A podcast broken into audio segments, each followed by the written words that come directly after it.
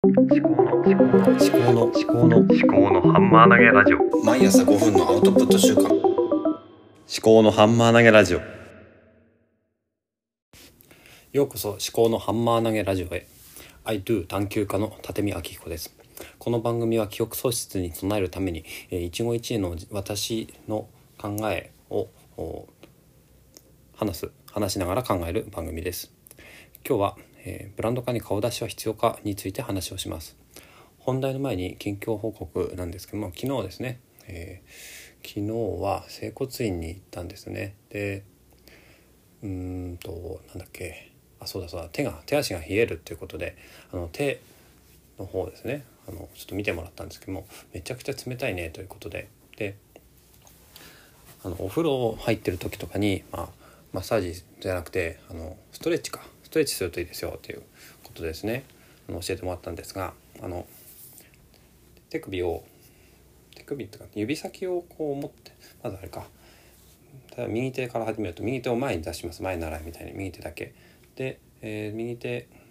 の指を左手で持ってでそうですね。手の甲の側にこうぐーっと引っ張ると。手のひら上に向けてやった方がいいのかな。それで30秒から1分で次、えー手を下に向けてでまた今度は手の甲側を引っ張る。それを右左交換して。でそれを30秒から1分ずつ。でなんでこれ30秒から1分って結構長いのかなと思ったらまず最初はあの筋肉があの反発するんですって。あの引っ張られる作用反作用みたいな感じだと思うんですけど。でそれがあの慣れてくるとリラックスしてきて伸びてくるらしいんですよね。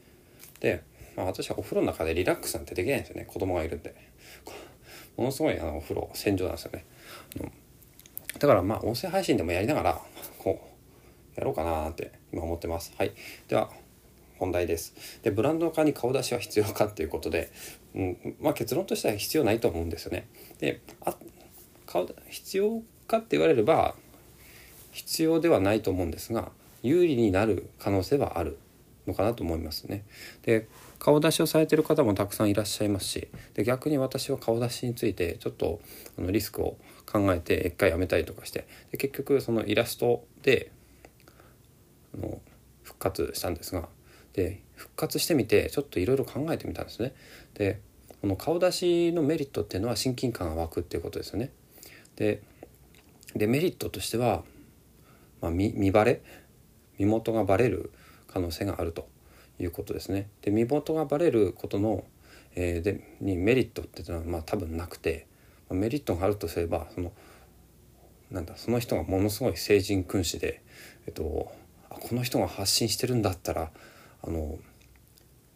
いいなっていうようなふうに思われるような現実でのあの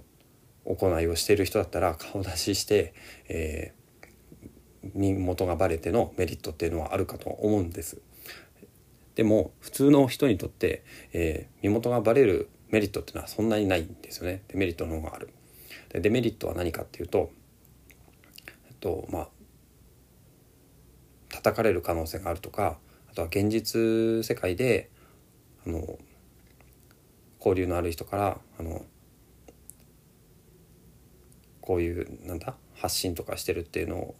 を知られることによってなんか生き生きづらくなるとかそういう目立たないようにやってたつもりだったけどみたいな、目立たないつもりだったら顔出すなって話なんですけどもそういう油断とかをしていると思わぬところであの現実世界の人に、えーバレてっていうことがあると思うんですね。でバレる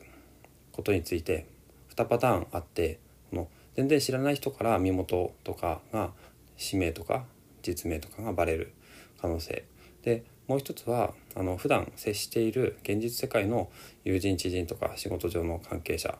えーからあのたまたまそのこうやって配信しているものに対して見つけてこれはあの人なんじゃねみたいな風にばバレてしまうということですよね。でそれでバレても別に悪い発信とかをしてなければ誰かをね、えー蔑視するとか、うん、悪口とかうん、そういうことをしてなければ問題ないんですけども、まあ、今の世の中何が炎上するか分かんないっていう、ね、リスクはあるんですがでもそれをね恐れていたら何にも発信できないしじゃあ何にも発信しなかったらそれはそれで、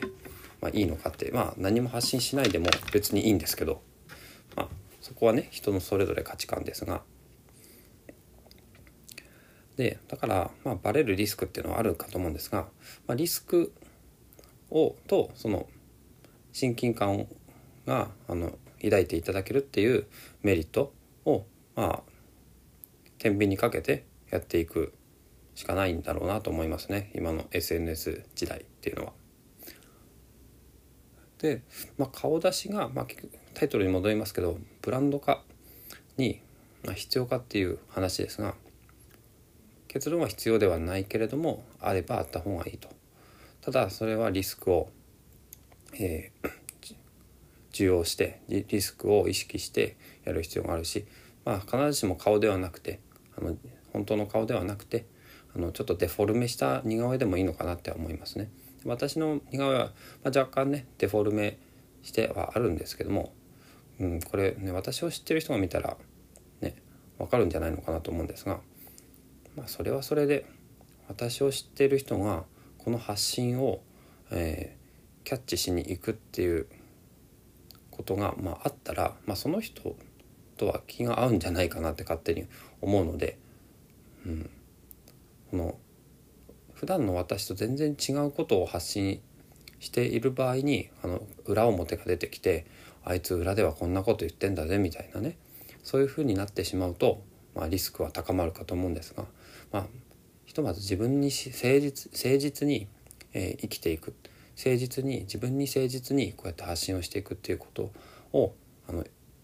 ぶれなければそんなにうんリスクはないのかなとは思いますね。そもそも他人が私にそんなに興味を持つかっていうとそんなに興味を持たないと思うんですね。だから興味を持たれるとすればそのある特定の個人に私が個人攻撃をしているとかそういう場合はすごく恨みを持たれたりとかしてえ、興味を持たれていくと思うんですが特に個人攻撃とかをしなければいいと思うんですよね。はい顔出しは必要かということで、まあ、必要ないというそんな自明だろうっていうの、えー、そんなテーマでしたけれども、まあ、自分の場に置き換えてみると、まあ、顔出しにもいろいろあって横顔だけとかあと実は後ろ姿っていうのも一種の顔出しなのかなとは思うんですよね。後ろ姿であの SNS やってた時もありますけどもないよりはあった方が良さそうですよね。うん、あいろんな手段があるんですね。だからちょっとねまあ迷いながらやってるわけです。まあ、みんなそうだと思うんですけども何事もね迷いながら迷いながらもやってみてやってみて、うん、やっぱこれ違うなとかって思ったらまあやめてみるとか発信しちゃったものっていうのはなかなか取り消せないですけどもテキストだとね結構ログとか取られちゃったりするとまずいですけどね。アイコンとかはそんなに、えーまあ、ツイッターでツイートとかしなければ私、まあ、昨日ツイートしたんですけどね。あのそんなにね後から変えればいいのかなとは思うんですよね。うん、でちょっと今話しながら明日は何を話をしようかなっていうのを思いついたんですがあの翻訳家の縁側ブルースっていうボイシーの番組があってそのパーソナリティのあの土方奈美さんがあの最初の方の配信であのビジョナリーカンパニーゼロっていう本ジム・コリンズさんの本からあのヒントを得てあのそのボイシーチャンネルの、えー、ビジョン、えー、コアバリューとミッションとパーパスっていう3つのレイヤーがあってそれをあの考えたっていう話をされてたので私もそのブランド化っていうのには多分ビジョンが必要顔出しよりかは、まあ、よっぽどビジョンの方が大事だと思うんで明日はちょっとビジョンこの音声配信のビジョンについて考えて話したいと思います。ということで、まあ、今日は、ね、あんまり話すネタが出てこなかったんですけれどもまあ、いかがだったでしょうか。最後までお聴きいただきましてありがとうございました。この番組が気に入っていただけましたら是非フォローいただけますと嬉しいです。お相手は I do 探求家の立見明彦でした。ではまた。